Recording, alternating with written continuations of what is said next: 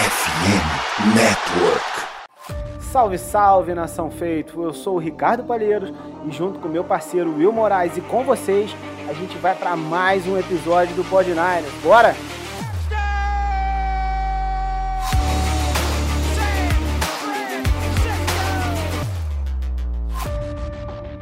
Fala comigo, Will. Beleza, meu jovem?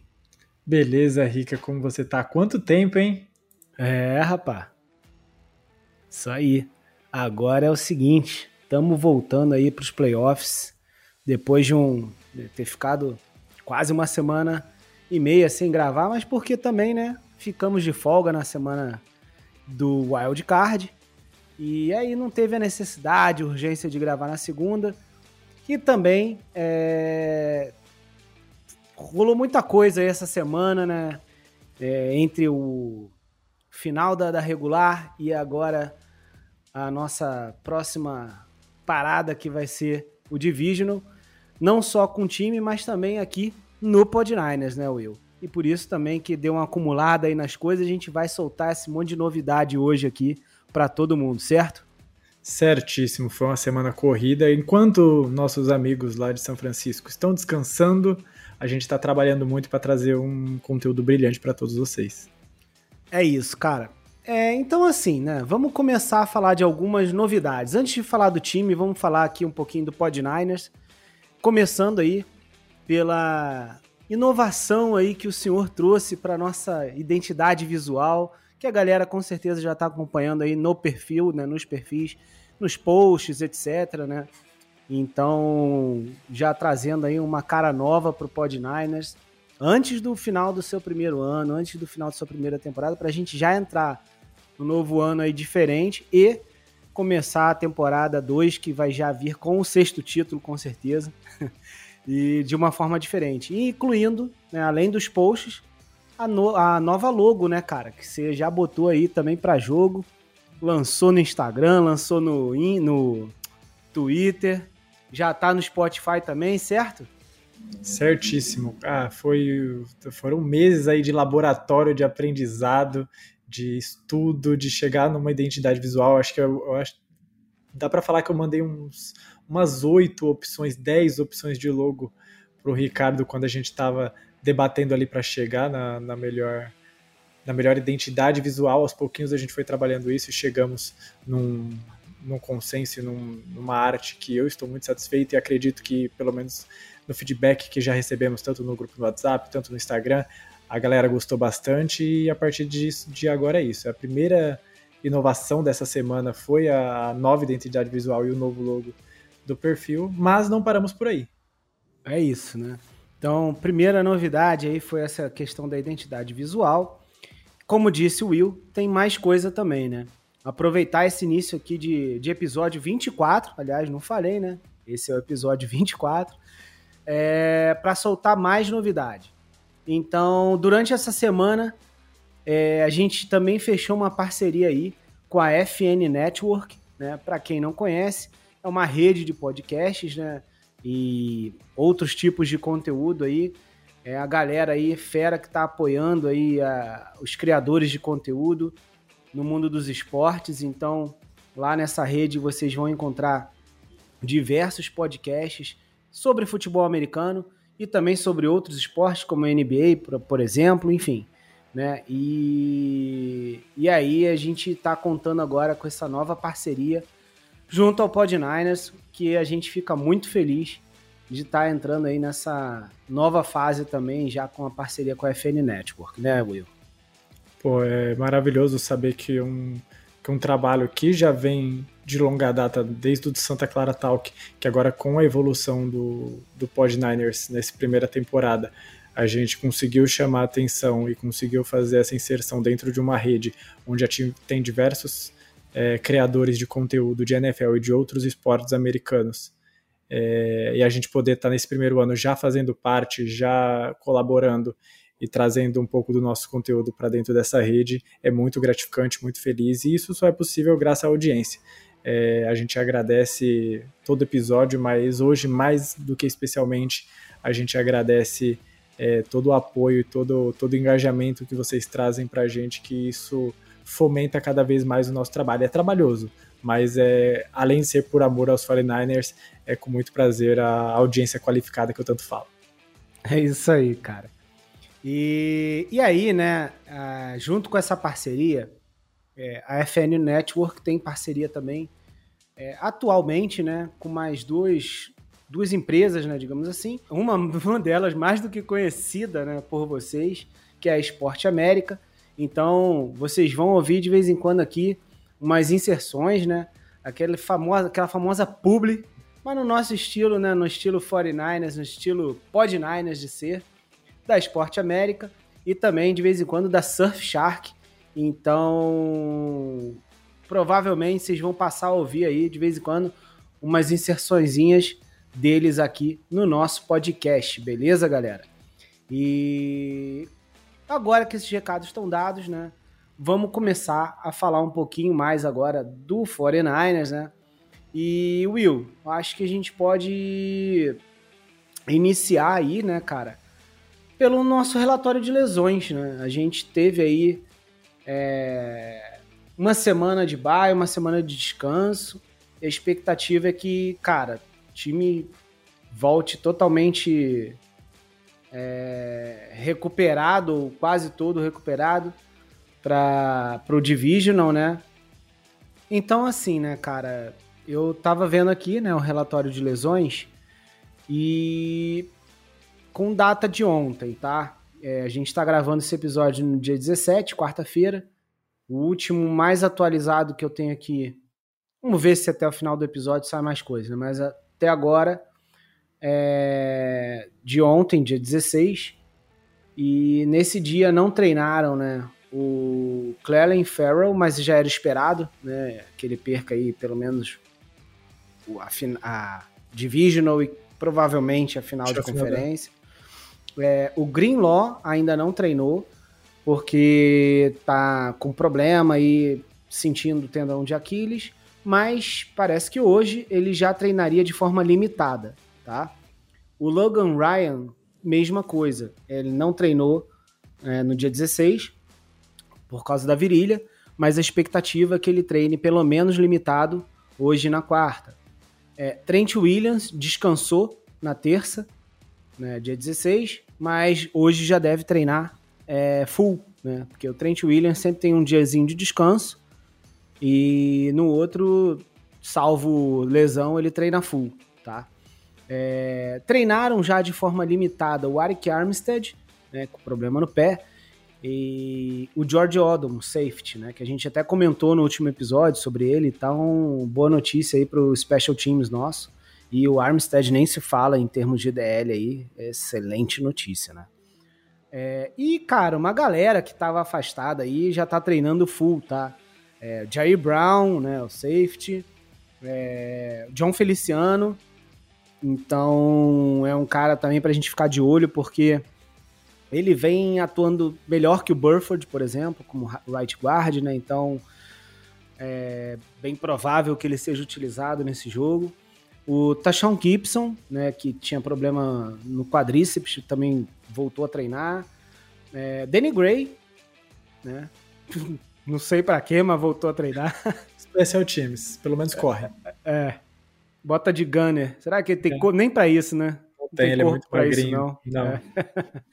É, George Kittle, acho que tá listado aqui como voltando a treinar, mas provavelmente sentiu um pouquinho as costas ali, uma besteirinha. É, McCaffrey, óbvio, né? Mas já era esperado também que treinasse full. E para fechar, o Embry Thomas. Só que o Embry Thomas ele volta a treinar e ele vai jogar é, com um gesso, tá, na mão. Ele fez um procedimento, um gesso ou alguma coisa para, enfim, né? deixar a mão, tipo, mais imóvel possível, né? Que nem o Jimmy Ward, né, naquela, na temporada passada, que jogou com um tacap na mão. Uhum. Então o Ember Thomas também joga, é, volta a treinar e deve jogar e com a mão engessada deve, mesmo. É, com essa notícia, é bem curioso ver como que os Fernandes vai se comportar na defesa. É, a gente vai falar, obviamente, do, do jogo mais para frente, mas é, quando o Ward se machucou dessa, nessa questão, não foi só uma questão tática de, dele ter sido movido para para slot, corner, foi também por causa desse problema na mão. Então podemos ver uma inversão aí de Lenoir no outside e o Amber Thomas no, no slot. Pode ser, pode ser e. Cara, onde o Lenoir jogar, eu confio é, plenamente. Eu também. No monstro, no maior de todos. O melhor cornerback do São Francisco 49ers. Com certeza. Ele tá dando aula pro Charverius Ward, tenho certeza disso. Essas interceptações aprendeu com ele. Com certeza. Cara, é, então fechamos aí o pelo menos por hora. Se tiver alguma notícia até o final do episódio sobre lesão, a gente tenta dar uma atualizada aí vocês, beleza, galera? Por enquanto, é isso. É... E, cara, já aproveitando aqui, Will, já vou fazer a boa aqui, fazer nossa primeira inserção, tá? Da Esporte América. Então vamos dar aqui, ó, um minutinho aqui para falar rapidinho, beleza? E aí depois a gente volta para já começar a falar, enfim, de wild card, divisional e depois sobre o nosso Nainão, beleza, galera? Beleza. E aí, galera, vocês já estão preparados para o Super Bowl? É, os playoffs estão pegando fogo e todo mundo gosta de ver o seu time, né? ou até os outros times, bem vestido, né, na pinta.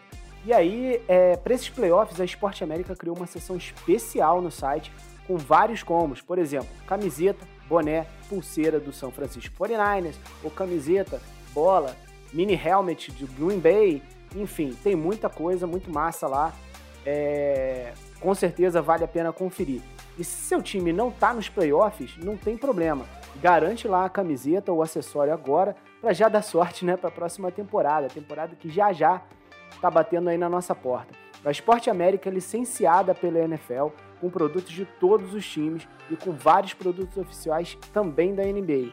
Você já sabe, né? Tem camiseta, tem boné, tem jersey, acessórios, produtos exclusivos e importados também. Na descrição aqui do episódio já tem o link da Esporte América. Não deixa para a última hora e já garante a sua camiseta ou seu acessório para assistir o Super Bowl bem vestido no esquema, galera. Vamos que vamos. Bom, Will, então é isso, né? Recado tá dado aí. Agora vamos lá, Will, vamos falar, vamos falar de, de, de NFL, porque tá acabando. Chegamos aí, né, no. No famigerado Divisional, mas para chegar nisso, cara, a gente teve que passar aí. A gente não, né? A gente tava de folga mas a galera teve que passar aí pela, pelo wild card. E aí, cara, tivemos resultados esperados, tivemos zebras, mas é, você acertou bastante coisa, né, cara? Pô, eu fui muito bem, com todo respeito. Eu, eu não entendo nada, mas de chute é uma maravilha. É, cara, e aí, pô, vi aqui, ó, o Houston e Cleveland, você acertou. A gente certo. acertou, né? Acertamos. A gente, os dois, os dois botaram Houston. E, cara, CJ Stroud segue amassando, né, cara? Segue amassando e o pessoal subestima. Vai ser complicado contra Baltimore, a gente vai falar um pouquinho rapidinho, mas vai ser complicado porque o Brown também não vai jogar. Jogar com um recebedor só de, de um nível bom é complicado. Mas eu, de verdade, eu confio demais no CJ. É, eu tô botando fé também. Kansas e Miami, eu tinha apostado em Miami, né? Só por fanfarronice. É, foi porque você já foi para Miami. É. E aí não deu, né? Mas assim, é, vou te dizer que esse Kansas continua não me convencendo, tá, cara? Também não. Achei um jogo é... muito, muito pobre do Kansas City. Fez o suficiente para ganhar de um time que estava com medo de jogar no frio. Foi é, isso que aconteceu. Foi bizonha a atuação de Miami, né, cara? Foi uma jogada, do Tua pro Tyrek Hill, nada mais. Tipo assim, nada mais. Muito, chuva de screen com. Cara, sei lá, McDaniel não mostrou nada também na parte técnica e. Não deu, cara, não deu. Assim, a impressão que passou é que o time de Miami realmente é, é inferior quando, se, quando colocado contra times um pouco melhores, né? Contra, times bons, digamos assim. É, o, o McDaniel decepcionou para mim é, uhum. na questão das chamadas da, das jogadas nesse jogo. É, a gente fala que tanto como a gente, pelo menos eu fico muito feliz de ver coordenadores que saem de São Francisco e têm sucesso na NFL. Eu sinto um pedacinho da gente em outra franquia, dá aquele estímulo a mais de acompanhar outros times. É, e fiquei muito decepcionado com, com o game plan do, do Nerdola. Nerdola, pode crer também, cara. E aí a gente tem Pittsburgh, é, Steelers versus Buffalo Bills. Deu a lógica, deu a lógica, né? É, mas Josh Allen fez um jogo legal, então não foi o Josh Allen maluco. É, a única coisa que eu tenho para ponderar desse jogo, se tem alguma coisa para falar desse jogo, é o fake slide. Pô, não dá, cara. A NFL precisa fazer alguma coisa, se isso daí vira moda. É um não. Deus. Pô, não dá. Aquilo foi claro. Eu vi uma discussão se era, se não era, se foi uma refugada para poder trocar. Não foi. Ele não trocou de posição ali, no, o movimento do corpo para poder. Ele fez poder... uma ginga, tá Exatamente. valendo. Ele tá fingiu. valendo. Pra não, mim tá valendo. Não tem essa não. não. Ah, para e com de resto, isso. foi o. Deu a lógica. Tá certo. É, cara, agora do lado da NFC, né? Que é o que interessa mais a gente agora nesse momento. É, tivemos aí. Olha é, aí, vamos, dos três jogos, vamos falar do que a gente. do que é mais comum, que foi o. assim, não surpreendeu ninguém. Ah, para mim o Eagles, né? Exatamente. É. Pra, eu falei que era Bucks, é, você também. E, cara. Muita dava, gente caiu né? no Brett porque foi na força do elenco. Mas esse elenco derreteu de tal forma e, e para mim o Siriani perdeu o elenco de tal forma que, que não tinha outra coisa que não fosse a derrota, ainda mais na ausência, na ausência do AJ Brown. É, o, assim, não dá, né, cara? Eu tava vendo o timeout hoje, né? É, com o PP e Alex e tal. E o Alex falando, né? Assim, tipo, o quanto isso era esperado e não tinha, né? Um retrato, um retrato do que foi o time no, no final da, da, regular, né? Pô, cara, os caras estavam 10-1 e derreteram. Perderam e a culpa 6... é de quem? Hã? E a culpa é de quem? Ah, sei lá, mano. Tem tanta Senhor gente. Nick Bolsa. Ah. É, né? Tem uns que dizem aí que os Nine, o Nainão quebrou os Eagles, né? Mas eu acho que é, é mais que isso, né? O Eagles, eles já eles tiveram uma temporada duvidosa, onde eu é, reafirmo, né? Que até a galera tava enchendo o saco lá no grupo, né? Que eu falei que eu babava ovo do Siriane, que babava ovo dos Eagles. Não é isso. Os caras estavam conseguindo vencer, mesmo jogando mal. E, e que isso era importante. Porque a gente, quando a gente jogou mal, a gente não conseguiu vencer. Exatamente. Então era só um paralelo. É... E beleza. Agora, a partir do momento que esse time começou a parar de conseguir achar é, aquela vitória na Bacia das Almas, etc., seja por sorte, seja por competência, acabou. Acabou e aí passou a mostrar o que realmente estava por trás, né? Um time com muitos problemas ali de ataque, inclusive. Na defesa nem se fala. Troca de coordenador defensivo no final da temporada, enfim, botando Matt Patrice. Cara, enfim. Acho que foi tudo ali. Do Dentro caos. do script. É, é. E A aí gente já o, esperava. O caos foi instaurado e não tinha mais como mudar isso, né? Exatamente. É... E aí a gente tem o os nossos Lions... dois verdadeiros rivais. Agora vamos falar, né? Porque é. Filadélfia não é, então não mudou nada na, na, nessa derrota pra gente. Mas essas outras duas derrotas eu vou te falar que domingo eu fiquei muito feliz. é, Lions e Rams, né, cara? Eu tinha até apostado nos Rams e acho que. Achou que chegaria longe, inclusive. É, eu, e eu acho que foi justa a aposta, né? Se mostrou justa, porque foi um time que com todos os problemas, né, digamos assim, que teve, que poderia ter tido durante a temporada, cara, mostrou que é um time que tá com um gás para a próxima temporada, na verdade, né? É. Tá, tá, bem montado, tá bem treinado, achou um recebedor, cara, bizarro, Ele...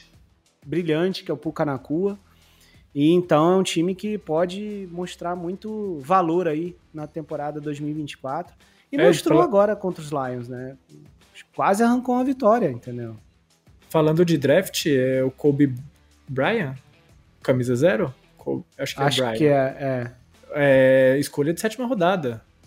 É, e, e eu posso estar maluco, eu acho que ele é o senhor irrelevante da tempo, do, do ano passado. Mas Ah, é, isso eu não é sei, é. De, de memória, assim, longínqua. Eu acho que a última escolha é dos Rams e eu acho que é ele. E fez uma temporada muito digna para um calouro. De, a gente sabe como é difícil produzir como edge, como linebacker no seu primeiro ano de calouro. A fisicalidade muda muito do college para NFL. Então ele fez uma boa temporada e Rams vem com tudo na temporada que vem. É, cara, eu acho que tem tudo pra tornar a NFC West um pouco mais disputada, né? Porque nos dois últimos anos não teve, né, essa disputa. Então, ano que vem promete, promete. E aí, cara, os Lions passam, né, do jeito que passam e, enfim, vamos a, a ver como será no division, no divisional, né? E o último jogo do Wild Card, Green Bay e Dallas. Dallas. Cara, Dallas Coitado, né, cara? derreteu. Eu, e eu errei esse palpite por teimosia, porque se eu tivesse escutado as vozes que falam na minha cabeça, e não, eu não tomo Gardenal. É, Esse eu acertei, esse eu acertei. eu devia ter ido em Green Bay, eu teria gabaritado essa, esse primeiro bracket. É mesmo, cara. Foi o único jogo que eu errei, e eu errei de teimosia, porque, tipo, Dallas é aquele time que engana, que você fica com aquela expectativa, pô, mas pelo menos em casa. Mas é playoff, e playoff não perdoa, playoff não tem dó de você. E, dá, e cara, o deck, eu- a gente já falou algumas, algumas vezes quando a gente fala do, do Dallas Cowboys, estamos felizes de falar isso, eu espero que ele continue por muito, muito, muito tempo no Dallas Cowboys. É, cara, ele não consegue, ele derrete, o cérebro dele entra em colapso. E não é só isso, né, cara? O Mike McCarthy não. Ele vai ser demitido e não vai pra lugar nenhum, provavelmente. Entendeu? Muito, Porque- muito provavelmente. Porque acho que já deu o tempo dele. É um treinador que conseguiu lá o seu Super Bowl. Né? Alguns dizem que apesar dele, né? Mas. Eu, eu tenho uma coisa a comentar. Ah, Lá atrás, quando eu entrei pra ajudar no Santa Clara Talk, eu era o menino do Twitter. Dava uma força lá no Twitter de vez em quando. e eu tenho um tweet salvo do Deck Prescott Brasil, que a gente entrou numa mini discussão, que ele diz. O tweet dele diz a seguinte frase: Me diga no que o Mike McCarthy deixa a desejar. Puta merda, velho. Eu não repostei em respeito, porque eu gosto muito do Deck Prescott Brasil.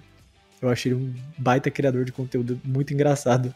Não, ele é sensacional. Ele é muito, muito gente boa. Mas, pô, essa zoeira eu falei, vou guardar, vai ter outras oportunidades. Eu acho que de- ele tem que ser demitido, mas eu vou falar que não, não Jerry Jones, ele é. Ah, não sei não, cara. Eu acho que. Sei lá. Assim, é aquela história, né? Questão do deck. O deck ele não vai poder demitir porque vai ter que pagar. Ele vai, se ele vai perder o quarterback. Lance. Não, mano, mas são 60 milhões, 61, sei lá, 62 milhões que ele vai jogar no lixo em dead money se ele mandar o deck às favas, entendeu? Não dá pra você ficar. pa- É como se você estivesse pagando 62 milhões pro Trey Lance jogar, pô. Não, exatamente, eu sei. É só porque eu ainda tenho uma- um, um fogo no meu coração que eu quero ver o Trey Lance em campo Ah, novamente. Só que agora eu posso ver ele ser ruim sem culpa, entendeu? Ele, ele pode fazer ser, ser um QB, Não, uma escolha ruim em outro lugar. Então eu quero que ele entre em campo, principalmente pelo Dallas, o mais rápido possível. eu tenho curiosidade, cara, pra ver. Quem não tem? Eu Quem não? ainda tenho, né? Mas enfim, é, eu acho que deck é certo que vai ficar. E aí vai acabar sobrando pro Mike McCarthy. Eu- bom, eu espero, né? Vamos ver. Eu não espero, eu quero que ele continue. É, tem isso também, né? Mas é. E aí é isso, né, cara? Fechamos aí. E vale destacar, a gente vai falar também sobre isso quando a gente falar do jogo de Green Bay e 49ers. Cara, baita atuação de Green Bay, né? E aí é. Pra galera que tá dando o jogo contra eles como ganho, é, fica o recado aí que, obviamente, os 49ers não são. Não, não é o mesmo time, né? Que Dallas Cowboys e tal. Então, é, é outra coisa, é outro, outro enfrentamento. Outro tipo de monstro. Mas, é, mas é... não dá para você tratar Green Bay como um time lá do início que começou, sei lá, 3-5, alguma coisa assim, eu nem lembro agora, mas que começou com muitas derrotas, que começou atrapalhado, que começou assim. É, existe um corte, né, um recorte de Green Bay após a semana 9 que mostra outro time. E esse é o time que chegou nos playoffs, é o time que enfrentou o Dallas Cowboys e humilhou. Entendeu? Os Cowboys. Então, é... daqui a pouco a gente vai falar. Já já a gente vai falar sobre isso, né? É... E aí, cara, para fechar. Eu ia, falar. eu ia dar um insert. É, existe uma coisa na NFL que a gente costumeiramente faz e a gente só faz isso em esportes americanos que se chama Power Rank. Ele tem um motivo, que é para demonstrar os times mais quentes do momento. O Power Rank ignora recorde, ignora o começo da temporada, ignora muitas outras coisas que, se você for tentar analisar o que é o melhor time, teriam que entrar em consideração. Mas nos playoffs, os times que estão na frente do Power Rank também valem muito a pena considerar. E Green Bay sai disparado nesse Power Rank, é, sobe bastante algumas colocações nesse Divisional depois de, de amassar o Dallas Cowboys em Planet 18 Stadium. Ah, com certeza, com certeza. E aí, cara, para fechar aqui é, essa questão do, dos enfrentamentos, vamos só passar, né? Quem pega quem aí, quem vai bater de frente com quem é, na semana do divisional. Então, na AFC, teremos o poderoso Baltimore Ravens de Lamar Jackson contra Houston e o nosso queridinho CJ Stroud. E vai dar CJ, hein, pô. Vai dar CJ, com certeza.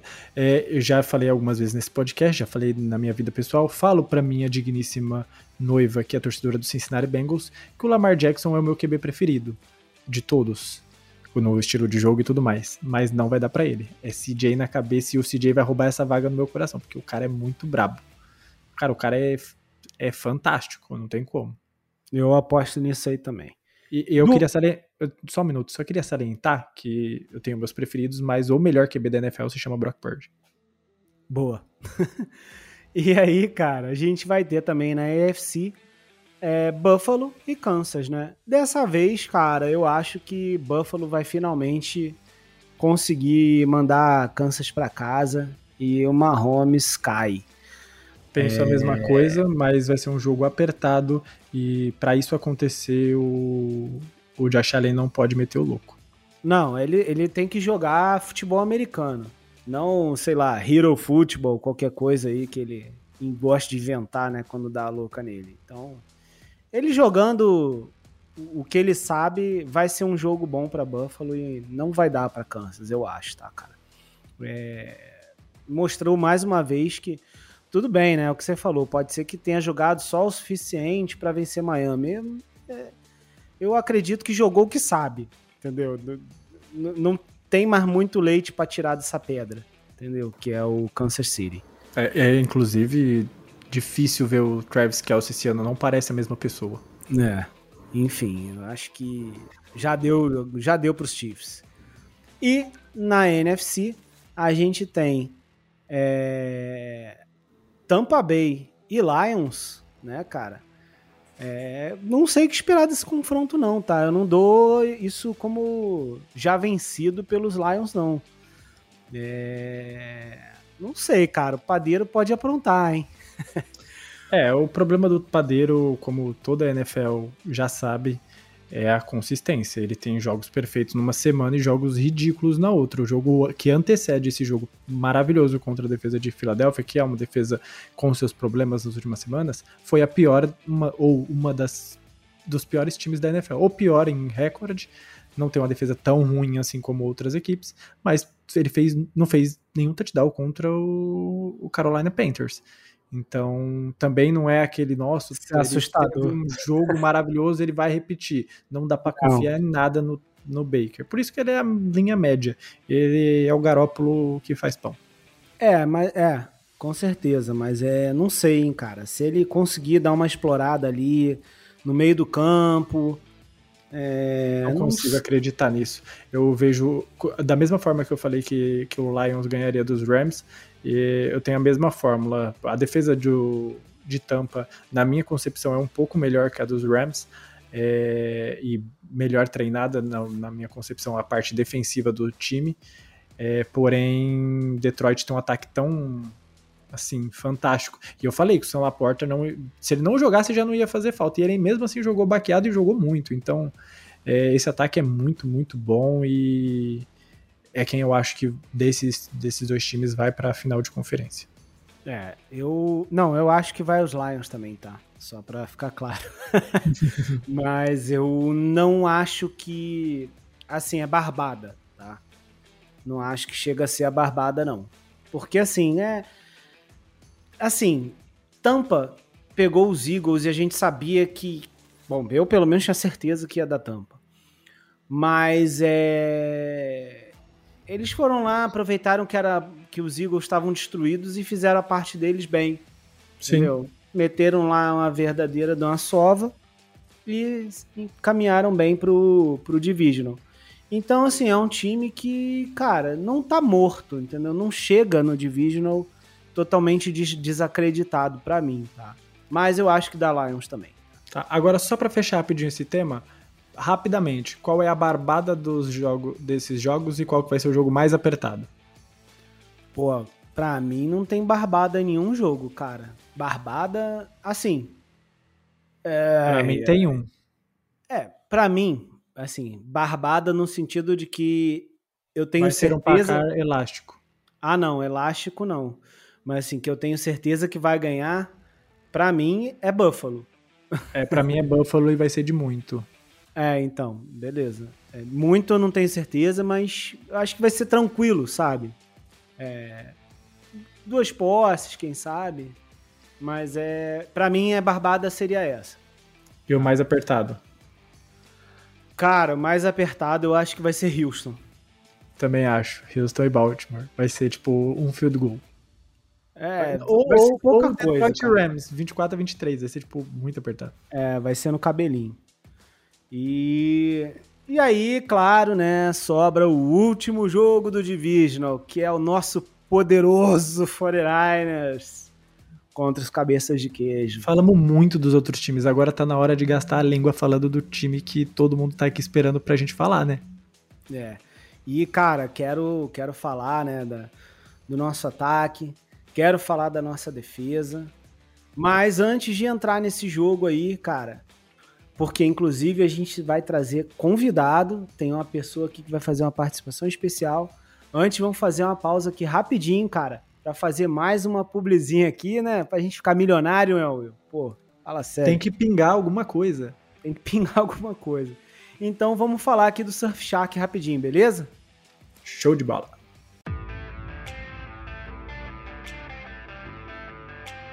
Hoje em dia, todos os seus dados estão na internet, certo, família? CPF, data de nascimento, telefone, número de cartão de crédito. E você sabia que o Brasil está entre os 10 países com maior número de vazamentos de dados online? A cada trimestre, mais de um milhão de pessoas têm seus dados vazados em algum ataque hacker por aqui, tá? E a gente acha que não tem como se proteger, né? E nem como ficar sabendo quando isso acontece, certo? Não, não, tá errado. É aqui que a Surfshark, parceria da FN Network e do Pod9ers, vai te ajudar você vai começar o ano protegido com o VPN Surfshark, que vai te proteger mais do que a defesa do nosso Nainão, do nosso São Francisco 49ers, tá? Olha só todas as ferramentas de proteção que você tem no pacote One da Surfshark. Conexão segura com VPN para você que quer navegar tranquilo no Wi-Fi do shopping ou de um restaurante, por exemplo. Serviço de notificação que te avisa se algum dos seus dados vazar na internet. Acesso via VPN a IPs de mais de 100 países, ou seja, você ainda consegue acessar conteúdos bloqueados para quem está no Brasil, tá?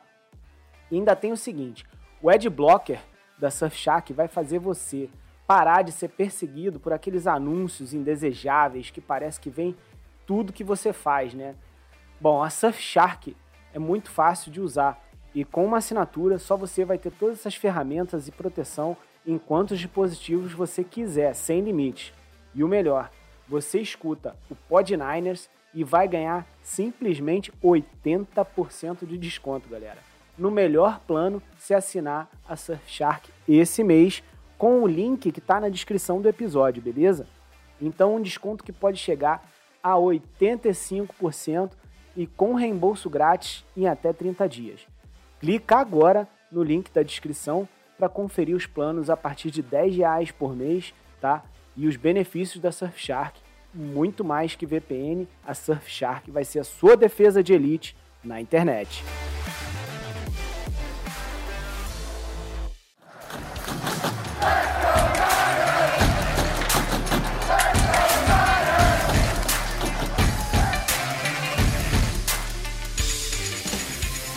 Bom, Will, então, né, cara, agora que a gente já falou aí um pouquinho de wild card, dos, dos outros times que chegaram aí no Divisional, chegou a hora de falar do nosso confronto, né, do nosso 49ers e Green Bay, que vai acontecer nesse sábado, obviamente em casa, né, ganhamos esse direito. E, cara, para falar desse jogo aí, a gente vai contar hoje com a presença aí especial, convidado, que com certeza grande maioria, e acho que todo mundo, né? Com certeza vai reconhecer aí, já pela voz de cara, dispensa apresentações. Então já vou falar logo que é o grande David Chiodini. Fala aí, Deivão.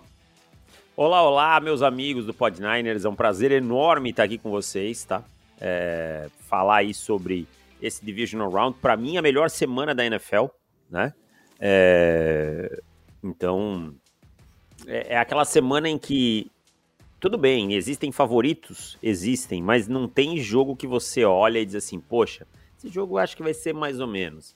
Pode acabar acontecendo? Pode, mas são todos grandes jogos. E se tem um jogo que a gente sempre sabe, né, que, que promete muito, é 49ers e, e Packers, até pela tradição das duas franquias, duas franquias enormes, das mais tradicionais da liga. É isso aí, cara. Ó, a gente agradece demais aqui já de cara a presença, tá? Vou dar até aquela tietada, já tô emocionado aqui, vou ficar nervoso ah, de não, falar. Não, não tem motivo nenhum. É só. não, não, não tem motivo nenhum. Somos todos. Estamos todos no mesmo barco do futebol americano. É isso aí, justo. Então, cara, vamos começar aí, né? Falando do jogo. Acho que chegamos aí, né? Depois dessa bye descansados, né? O 49ers, depois de jogar descansado, conseguiu se recuperar de uma sequência de três derrotas né, no meio da temporada. É, então é um time que teve problemas né, contra times que estavam vindo de bye, etc. Principalmente do lado defensivo, começou a ter perda de tecos e tal. Então já tem uma expectativa aí, né, do time voltar mais saudável, agora para esse time, para esse confronto divisional e, e não passar mais por esse tipo de problema, né? Mas tem muito mais coisa aí para a gente pensar e analisar sobre esse jogo, principalmente vendo aí o, o que, que o Green Bay, né, de Jordan Love fez contra os Dallas, contra Dallas Cowboys e, enfim, apresentou um futebol bem diferente de, do que alguns aí imaginam ou pensam que possa ser o Green Bay, né? Um time que não foi, começou tão bem a temporada, mas num recorte aí da semana 9 para cá, é, é, outro, é outro time e mostrou isso nos playoffs, né, cara? Então a gente queria saber um pouquinho aí de você, Deivão.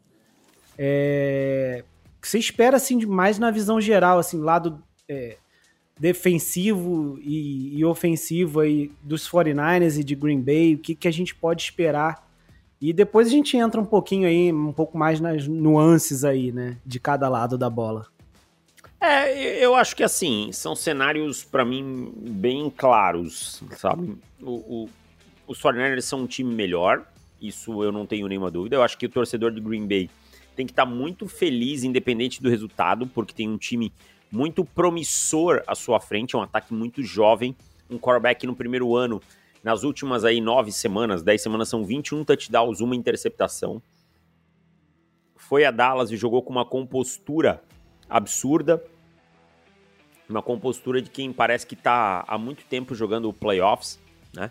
Mas ainda assim é um time que tem limitação de talento quando a gente compara com o elenco dos 49ers. Tá? Os 49ers não foram seed 1 por acaso. Ok, Dallas também não foi seed 2 por acaso. Mas eu olho para o elenco dos 49ers e para mim é um dos mais completos da liga. Você tem vários caras aí com, com potencial ao pro, né? Você tem um ataque que tem. Num dia que ah, o, o Chris McCaffrey, que é um jogador zaço, não funciona tão bem, você tem a alternativa do George Kittle, mas aí o George Kittle não tá num grande dia, você tem o Debo Samuel, você tem o Brandon Ayuk, sabe? Você tem o Trent Williams. O Brock Purdy se firmou na sua segunda temporada, ou seja, espantou qualquer é, dúvida que tinha em torno dele, né? No lado defensivo da bola, você tem caras como Arik Armstead, Nick Bosa, Fred Warner, né? Um top 2 linebacker da liga. É... Charvarius Ward, que é um jogador que eu gosto muito mais do que a média. Então, assim, para mim existe uma discrepância de talento entre os Packers e os Cowboys. Ah, os Packers e os 49ers, perdão. O, os 49ers, agora a questão é, São Francisco vai conseguir impor isso, transformar isso em, em vantagem? Esse é o meu grande ponto, né? É, os Packers mostraram uma fibra muito grande contra o, os Cowboys, mostraram um plano de jogo muito bem desenhado e muito bem construído pelo Matt LaFleur, e aí eu, eu dou, a, eu aplaudo muito, porque muito se falava que o Matt LaFleur era produto do Aaron Rodgers e esse ano mostrou que não, né? Então, assim, é um confronto que eu vejo cenários para os dois lados, mas que para mim tem um favoritismo grande pro, pro São Francisco. Justo, justo. E assim, pensando é, agora um pouquinho no ataque né, de São Francisco, cara, é, você já falou, né? A gente tá cansado de ver esse time jogar na temporada, um ataque estrelado mesmo. É, são muitos playmakers, né? E por isso que a gente acaba distribuindo bastante a bola, né? Não tem aquele cara com duas mil jardas, tipo, tirando o McCaffrey, né? Que conseguiu duas mil jardas totais. Mas é. Então, a gente tem muitas armas, né? E, e a defesa de Green Bay, né? Por mais que o time todo tenha melhorado, é, da metade da temporada para cá, mais para o final, a defesa não, assim, nesse jogo, por acaso até contra Dallas, foi melhor do que eu acho que muita gente esperava, mas no geral também não é como se a defesa tivesse virado outro outro monstro, né? Assim, é, o ataque sim, eu acho que de Green Bay é algo que pode dar mais trabalho para nossa defesa, mas a defesa de Green Bay é, acho que tende a ser mais mediana do que o que foi apresentado nesse jogo, que foi muito bom, né? O Jair Alexander fez aquela jogada inicial e depois eles começaram a conseguir mesmo limitar os Cowboys, enfim. Mas é você vê também assim, cara, uma vantagem muito grande do nosso ataque em relação à defesa, a gente conseguir explorar ali os linebackers, né, o Quay Walker, o Devonzo Campbell, é, qual o caminho assim mais claro para o nosso ataque? Explorar o jogo terrestre para abrir para o aéreo? É, então eu vejo um cenário para mim que é muito é, parecido até com o daquele NFC Championship Game de 2019, sabe? Em que o time estabelece o jogo terrestre e, e óbvio, acho que vai passar mais a bola que, que aquela época, até porque o, o Brock Purdy é um quarterback bem melhor que o Jimmy Garoppolo era né? E assim, vocês devem ter brigado comigo em algum momento da minha vida, dizendo que, que o Jimmy Garoppolo era um grande quarterback, quando eu falava que ele era mediano, mas o tempo me inocentou, como ele já me condenou em outros. Né? Jamais, mas, eu estava com você tudo, o tempo todo. Mas tudo bem. É... Mas eu vejo esse cenário. Efetividade para os 49ers, efetividade no primeiro down. Tá? Qual é a chave da defesa do Green Bay Packers? Quando ela produz com o seu pass rush, tá? Green Bay tem um pass rush perigoso. Tá? É, Gary, né? É, é importante notar, você pode não ter um, um, um, superstar, né, um jogador que você olha e diga assim, nossa, esse cara é tipo ou Nick Bosa, ou tipo Micah Parsons, ou esses caras assim, tá? Mas você tem muitos caras que produzem. Eu até tô pegando a lista aqui, porque eu, eu, é uma informação que eu, eu tava olhando esses dias e eu pensei, caramba, você tem três jogadores acima de 7 sacks, tá? Você tem o Rashan Gary com 9, Preston Smith com 8, isso na temporada regular, tá? E Kenny Clark com 7,5. E aí você tem ainda Vanessa Wyatt e, e Brooks somados com 14 sacks. Então é uma unidade que ela quer o pass rush, mas ela precisa para o pass rush do quê? De tempo para se desenvolver. Então, o cenário para os 49ers é efetividade em primeiras descidas. Efetividade como? Correndo bem com a bola, que é uma coisa que o time faz como poucos e que é o carro-chefe do Kyle Shannon há tanto tempo e que eu acho que em alguns momentos ele acaba deixando um pouco mais de lado do que deveria, tá? E, e, e foi uma tônica dele em alguns momentos de carreira dele, né? Em pós-temporada. E aí eu acho espero que ele tenha, espero pelos 49ers que ele tenha aprendido essa essa lição. São Francisco um dos únicos três times que correu mais de 50% dos snaps, né? E trabalhando com o Brock Purdy nos passes rápidos, primeiras leituras, explorando esse espaço entre as coberturas de zona tá? Explorando esses espaços ali onde estão o Quay Walker e, e, e os, outros, os outros defensores ali. É uma defesa que ela joga bastante ali nessa cobertura de zona, né? Então, ocupar esse espaço, soltar a bola rápido, aproveitar algumas, algumas, é, algumas situações em que um, um Quay Walker venha no blitz, né? Trabalhar esse meio do campo. Não precisa atacar o Jerry Alexander, precisa ser inteligente nessa hora sabe? É, ataca os jogadores que, que têm mais fragilidade no jogo aéreo. Então eu acho que esse é o melhor cenário para São Francisco. Mas volto a repetir, para mim é importantíssimo eficiência na primeira descida, não ficar em situações óbvias de passe em segunda e terceira, tá? É, é para mim o, o, fundamental. Tô dando uma olhada aqui, é uma defesa que joga muito em cover tree, tá? Ou seja, com, com três é, homens cobrindo o fundo do campo, dois cornerbacks na lateral e o center no meio, o, o safety, um dos safeties no meio, né? É uma coisa que, que eles gostam de fazer. E aí isso é uma defesa que te dá o quê? Ela te dá muito espaço entre essas zonas para os jogadores produzirem, tá? Brock Purdy teve oito touchdowns, seis interceptações contra essa cobertura, mas foi disparado a cobertura que ele mais enfrentou. 10 jardas por tentativa, que é um ótimo número, tá? e 75% de passes completos. Então é uma cobertura que, apesar de ter esses turnovers, é uma cobertura contra a qual ele operou bastante e operou bem. Legal, é cara. Muito, é muito bom saber e com esses detalhes maravilhosos que o David está trazendo para a gente, que a gente tem ótimas oportunidades para agarrar. E até aproveitando e falando sobre oportunidades, se tem uma coisa que a gente acha que é, viu nesse, nesse wild card pela parte de Green Bay foi o Jordan Live aproveitando oportunidades que a defesa deu para ele. E a gente vem falando nas últimas semanas sobre a defesa dos 49ers como é, pra gente que é torcedor, acho que até preocupa mais do que para a maioria das pessoas, como ela tá deficitária em questão de perda de tackles e cedendo jardas que não precisava ceder, cedendo o campo para times que em teoria são mais fracos, como o Arizona Cardinals. E esse matchup onde o Jordan Love vem numa crescente, vem mostrando um desempenho que, que muita gente cravava que ele não seria o QB de, de Green Bay. A gente viu muito isso acontecer no, no começo da temporada, um pouco antes dele aparecer, até pela amostra pequena, é, e ver ele nessa evolução e no, nos playoffs, ir até, até o NTT Stadium e enfrentando a defesa do Dallas Cowboys de um coordenador que vinha fazendo um trabalho consistente e pega as oportunidades que dá, é, causa esse, pelo menos em mim, um, um, pequeno receio. Queria saber do Deivão o que, que ele vê desse matchup do Jordan Love nessa crescente que ele vem vindo contra uma defesa que é muito boa, tem nomes maravilhosos, é, líderes em suas posições em, em, em grande parte da unidade, mas que tem alguns questionamentos vindo nessas últimas semanas até a bye. É, eu, o meu ponto com essa defesa dos 49ers é eu nunca entendi a contratação do Steve Wilkes. Eu não acho que ele faça um trabalho tenebroso.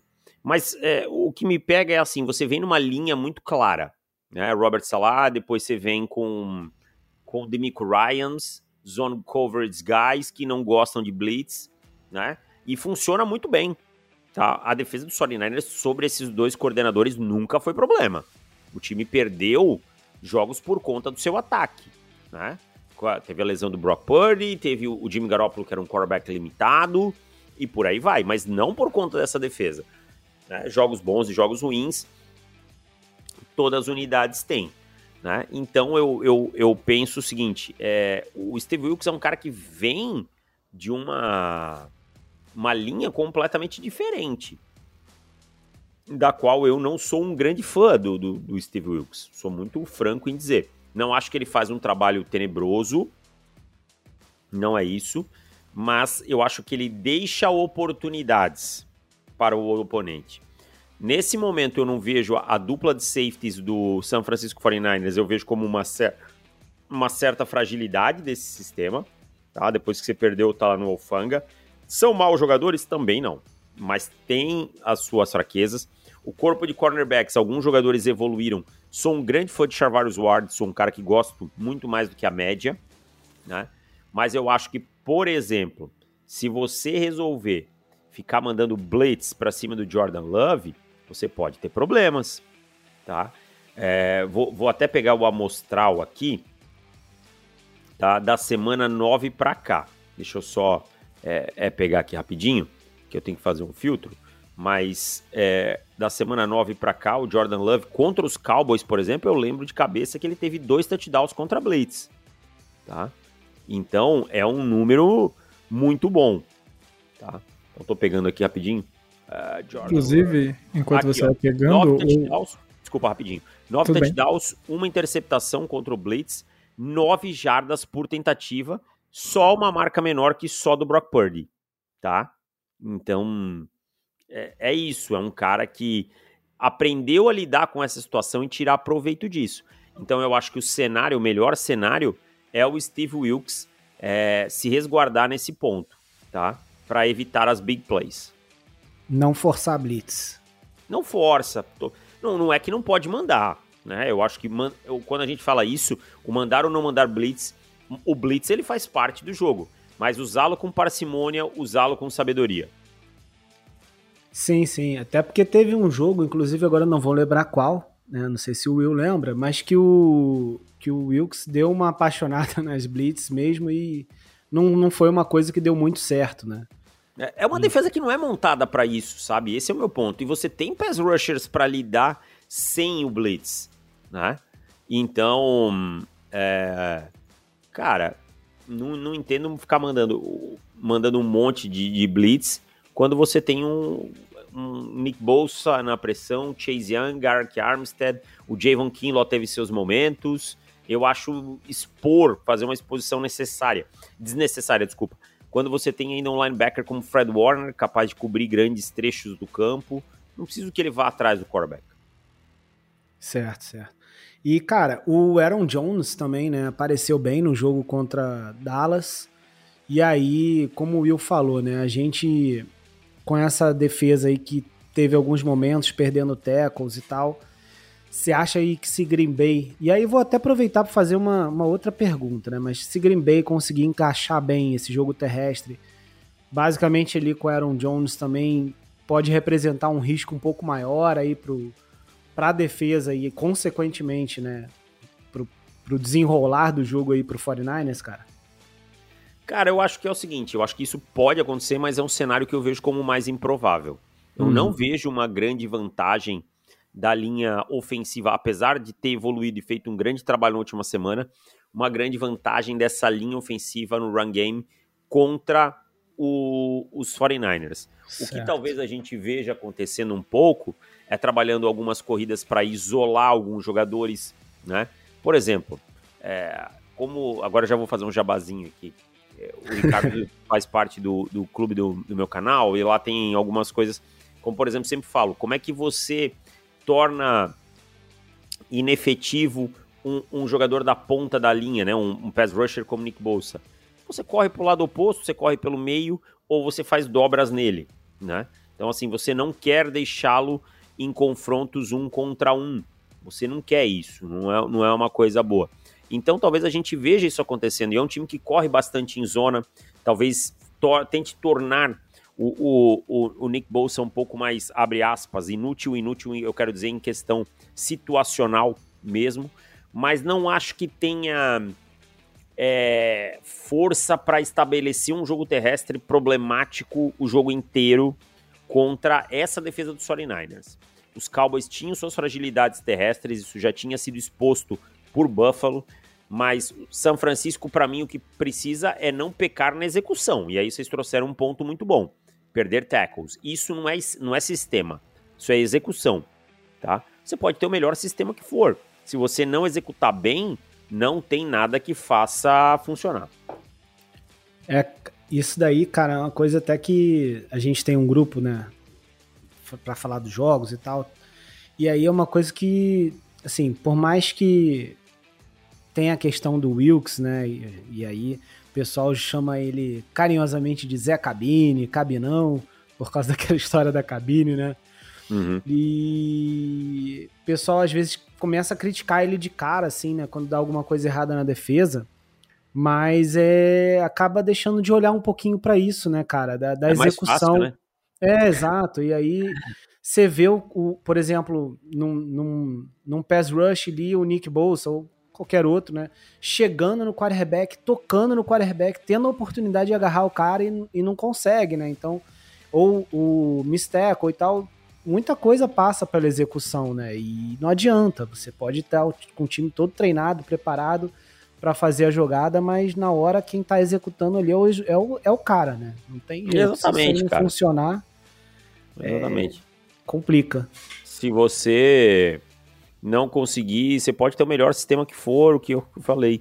Pode ser o, o cara, pode ser tudo desenhado funcionar. Se o jogador perdeu o tackle, já era. Futebol americano é feito por pessoas, tá? X and O's são importantes, mas Jimmy Joe's são mais. Isso aí, cara. Ô, Deivão, é, eu acho que a gente cobriu aí um bocado aí do que a gente espera aí para esse jogo. Mas eu queria aproveitar a sua presença ilustre aí para a gente fazer, pegar umas perguntinhas aqui que a gente pegou da galera no, no, nosso Insta com relação a esse confronto aí, um pouquinho do 49ers, não são muitas, só algumas. Pegar Manda só lá. aqui uh, pra gente aproveitar aí para você ajudar a gente a responder, beleza? Vamos lá, vamos lá. Cara, é... uma delas aí, mas é... você já falou um pouquinho, sobre a atuação do Jordan Love, né? Se é algo que a gente precisa se preocupar. É, você já passou, né, sobre a questão do Jordan Love, mas assim, tem algo a mais que você espera é, dele, que assim, que tem alguma coisa que ele possa aprontar a mais para cima da gente? Foi a pergunta aí do Renan, mandou aí no Instagram sobre Jordan Love, cara. Que que onde ele pode assustar a gente? Cara, eu acho que assim, para além do que vocês viram nos últimos jogos, uma boa verticalidade, um quarterback tomando boas decisões, em algum momento o Jordan Love usar o elemento pernas. Seria uma surpresa que, que poderia aparecer. É um quarterback runner, não é necessariamente um scramble, não é um cara que vai ter suas. Não vai ser um Lamar Jackson em nenhum momento da temporada. É esse o meu ponto. Mas é um jogador de boa mobilidade. É um jogador que pode sim, em alguns momentos, especialmente na red zone, tá? Eu acho que é, é aí que tem que ficar atento. São quatro touchdowns corridos na temporada, especialmente na red zone. Ficarem atentos com o Jordan Love com algumas escapadas, tá? Às vezes recua todo mundo nessa cobertura de zona, ou o Wilkes manda um blitz, fica um mano a mano, né? Uma cover de mano a mano, e ele pode conseguir uma escapada, um first down seria algo diferente que ele pode trazer, além do que já foi visto. Boa. Uma próxima pergunta do, do nosso, nosso amigo Túlio, que está sempre participando aqui com a gente, ele perguntou se, e aí eu vou complementar até a pergunta dele, com essa NFC caindo, Eagles e Cowboys, é obrigação dos 49ers chegar ao Super Bowl? Não, não. Nenhum time tem obrigação de chegar ao Super Bowl, porque outros caíram pelo caminho. Isso aí, para mim, é desmerecer demais o, o trabalho do, dos Lions, é do, dos próprios Packers, tá? É, eu acho que dentro da, da organização precisa, se, precisa existir é, altos objetivos. E o dos 49ers, nessa construção John Lynch Kyle Shanahan, é, é vencer o Super Bowl. Eu acho que o time esteve muito perto, então não pode pensar em recuar mas não pode ser algo que, como se isso não acontecesse, é, foi um fracasso. Não, não concordo. Até porque você tem bons times do outro lado fazendo. E, e playoffs é isso, é um jogo eliminatório. Um dia. Bom, vocês passaram por isso no ano passado. o Brock Purdy se machucou e tudo foi pelo ralo, tá? Então acho que estabelecer isso com essa obrigação, acho, acho falho. É, cara, inclusive, aproveitando, né, esse gancho do que você falou, não é o caso do Túlio, Tulhão aqui que eu conheço também, mas é, eu vejo muito isso, né? Tá acontecendo isso agora com os Eagles, né, inclusive, causa dessa derrota e todo o cenário, né, na verdade, que, que aconteceu lá, o derretimento tudo mais. É, muita gente já apostando aí na queda do Siriane, enfim, né? Ah, eu Mas acho é... que é meio problemático você demitir um treinador que teve é. 11 vitórias, que esteve no, a, a, minutos de ganhar um Super Bowl, não ganhou porque tem um, tem um alien no outro lado. Uhum. Né? Patrick Mahomes é um alien. Então, Sim. então assim, joga tudo fora, sabe? Achou o franchise quarterback do time, que é o Jalen Hurts, que também não jogou bem esse ano. É, eu acho assim, acho que às vezes as pessoas, elas... Bom, um dos grandes dramas do mundo é não estudar a história, né? Então acho que ele. Exatamente. Na NFL as pessoas estudam menos ainda e, e esquecem de olhar para o passado. É isso. E, e aí, é, é, eu acho que é isso, né, cara? Não dá pra gente ser imediatista, né, por causa de um resultado e, e jogar é, um trabalho, né, fora, né? E, e, o trabalho que o Shanahan, por exemplo, vem fazendo, independente de ganhar Super Bowl ou não, cara, não, não tem como você. Lógico que tem treinadores melhores que o Kyle Shanahan. É, então. Pois é, é complicado, né? Eu acho que assim, se daqui 10, daqui 7 anos o time não tiver ganho o Super Bowl, tiver rateado várias vezes nos playoffs, chega aquela famoso fim de ciclo. Aí é uhum. é outra conversa. Mas eu não vejo, tá nem perto, né? Não. Nem perto do fim de ciclo. De ciclo. Concordo. Tô de acordo aí contigo. É... Cara, a outra aqui, ó, do Márcio Cabana, mandou voltando aí ao desempenho do Jordan Love, mas aí já perguntando assim, e, e do Green Bay, né? De agora, de uma forma geral, dado tudo isso que a gente já conversou aí, é, se acende um alerta, assim, a, a, luz amarela, ou luz vermelha, ou se é para ser um jogo tranquilo, né? Tipo, qual o nível de alerta que você entraria? E lógico que, obviamente, né? Playoff é playoff, tem que entrar, cara. Vermelho total, né? Vermelho, sangue nos olhos, mas assim. É, Amarelo, cara. Amarelo. Um amarelinho, né? Amarelo. Assim, eu acho que, como eu falei, o Green Bay faz um grande trabalho, muito superior ao que se imaginava, desenvolve os seus jogadores para o futuro e talvez no ano que vem, se esse jogo se repetir, seja um sinal bem vermelho, né? Se o time conseguir ter uma boa off-season. Mas em termos de talento, os 49ers são um time superior. São poucos os times que você pode olhar na liga e dizer assim: olha, é, em termos de talento, dá para brigar. Eu acho que nesse momento dos que restaram, você tem o, o Baltimore Ravens, tá?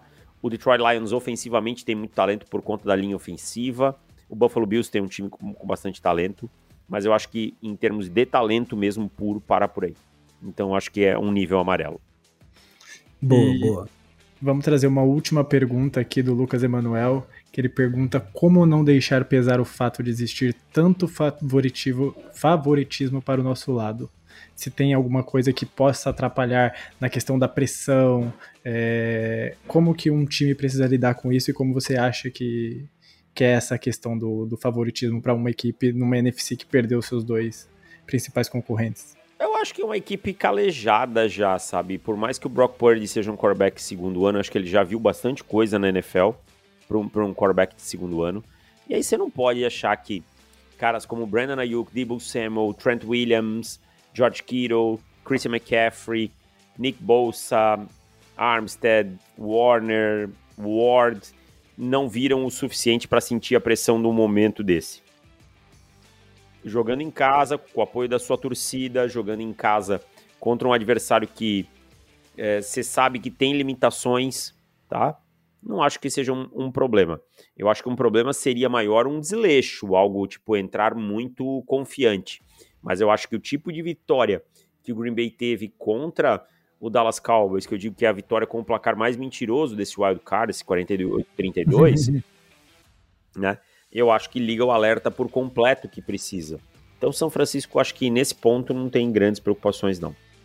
É, boa, sobre, boa E sobre o matchup, é, a gente não chegou a repassar, mas tem uma coisa que a gente acabou não falando, que esse jogo não pode estar na, nos pés dos kickers, né? Porque se chegar no pé do kicker é um problema. Ah, é um bom ponto. O Jake Murray não é um kicker confiável, né?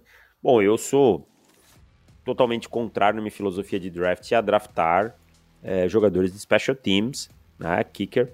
Então, tudo bem, se draftar lá na sexta rodada, eu até consigo dizer, beleza, beleza. Não faria, mas passa mas draftar um kicker na terceira rodada eu tenho muitos problemas, tá? Eu acho que é, esse é uma das coisas que eu, que eu acho que custa caro. Ah, mas poxa, é um kicker, ele pode resolver o jogo, beleza. Você pode conseguir um edge numa terceira rodada, você pode conseguir um linebacker que, na ausência do seu titular, vai ser aquele cara que impacta muito e por aí vai. Eu dou mais valor para quem está mais snaps em campo, apesar do kicker ter uma função primordial, né?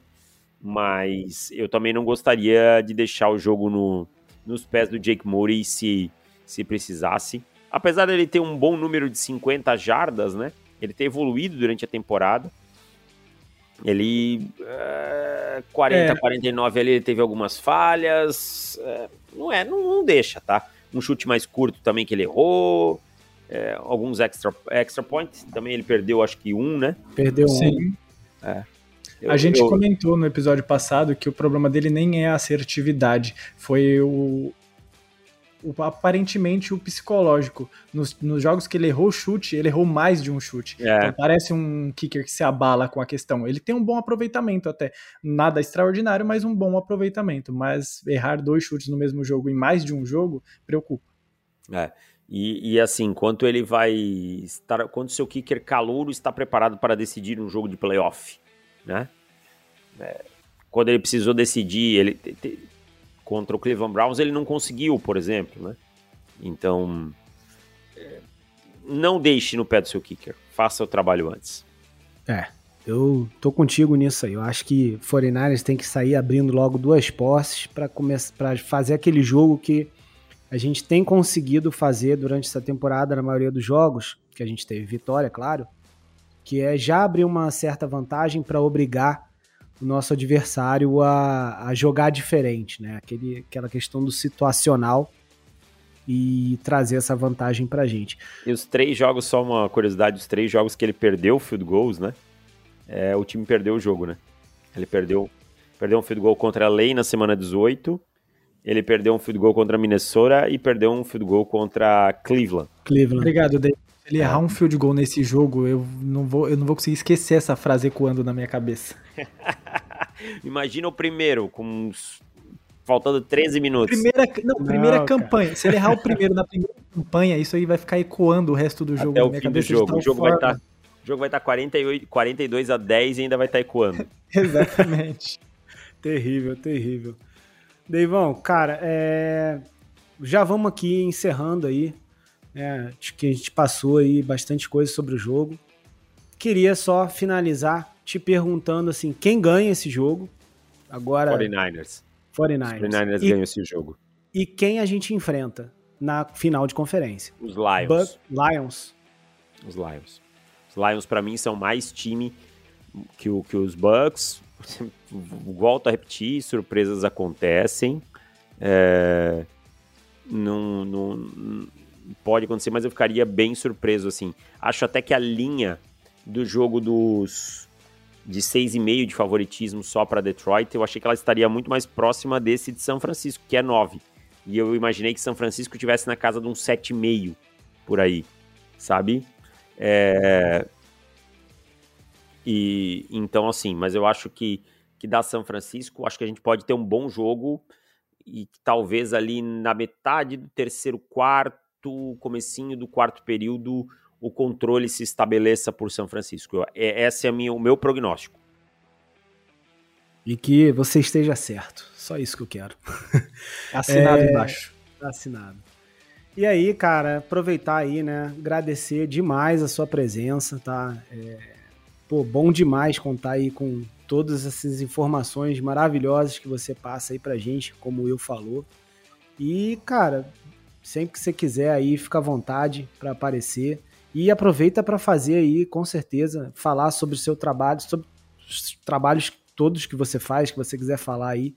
Né? Inclusive, como, como você falou, sou membro do canal aí. Quem não conhece o canal tá perdendo, porque. É Exatamente. Coisa aí top de linha, tá, gente? Então, fala aí, Deivão. Vamos lá. É, para quem não, não conhece tanto, eu tô lá nos canais ESPN. Agora, é, as transmissões de jogo desse ano já finalizei né, na NFL. Agora os Division Rounds ficam lá com, com o Paulo e com o Kurt, mas estive nos canais ESPN para minha segunda temporada. É, tô no Pro Football, com podcast semanal, com podcast para assinante também. No On The Clock, mais voltado para draft, ontheclock.com.br, tá? E no meu canal no YouTube, onde eu tô lá, tem clube de membros, tem muito conteúdo legal, tem conteúdo falando de todos os times. É só procurar por Davis Chiodini, tá? E também nas redes sociais, arroba Davis Chiodini, tanto no Instagram quanto no Twitter. O Twitter eu tenho usado muito menos, no Instagram um pouquinho mais. Você vai me encontrar por lá também. É isso, eu queria agradecer o convite e dizer que foi um prazer. Espero que seja um grande jogo, tá? É, acho que os 49 como eu falei, são favoritos. E independente disso, eu, minha torcida é para uma grande partida, que essa vez eu vou estar no meu sofazinho assistindo. É isso aí, cara. A gente que agradece aí mais uma vez, beleza? É, Will, quer dar aí algum recado final, cara? Não tenho muito o que falar, só tenho que agradecer. Obrigado, Deivão, pela participação. Agradecer agora a todos os nossos parceiros agora que estão. A gente falou um pouco mais lá na, na, no começo do episódio. Obrigado por mais esse, esse, esses minutos da audiência qualificada. E Go Niners! Go Niners!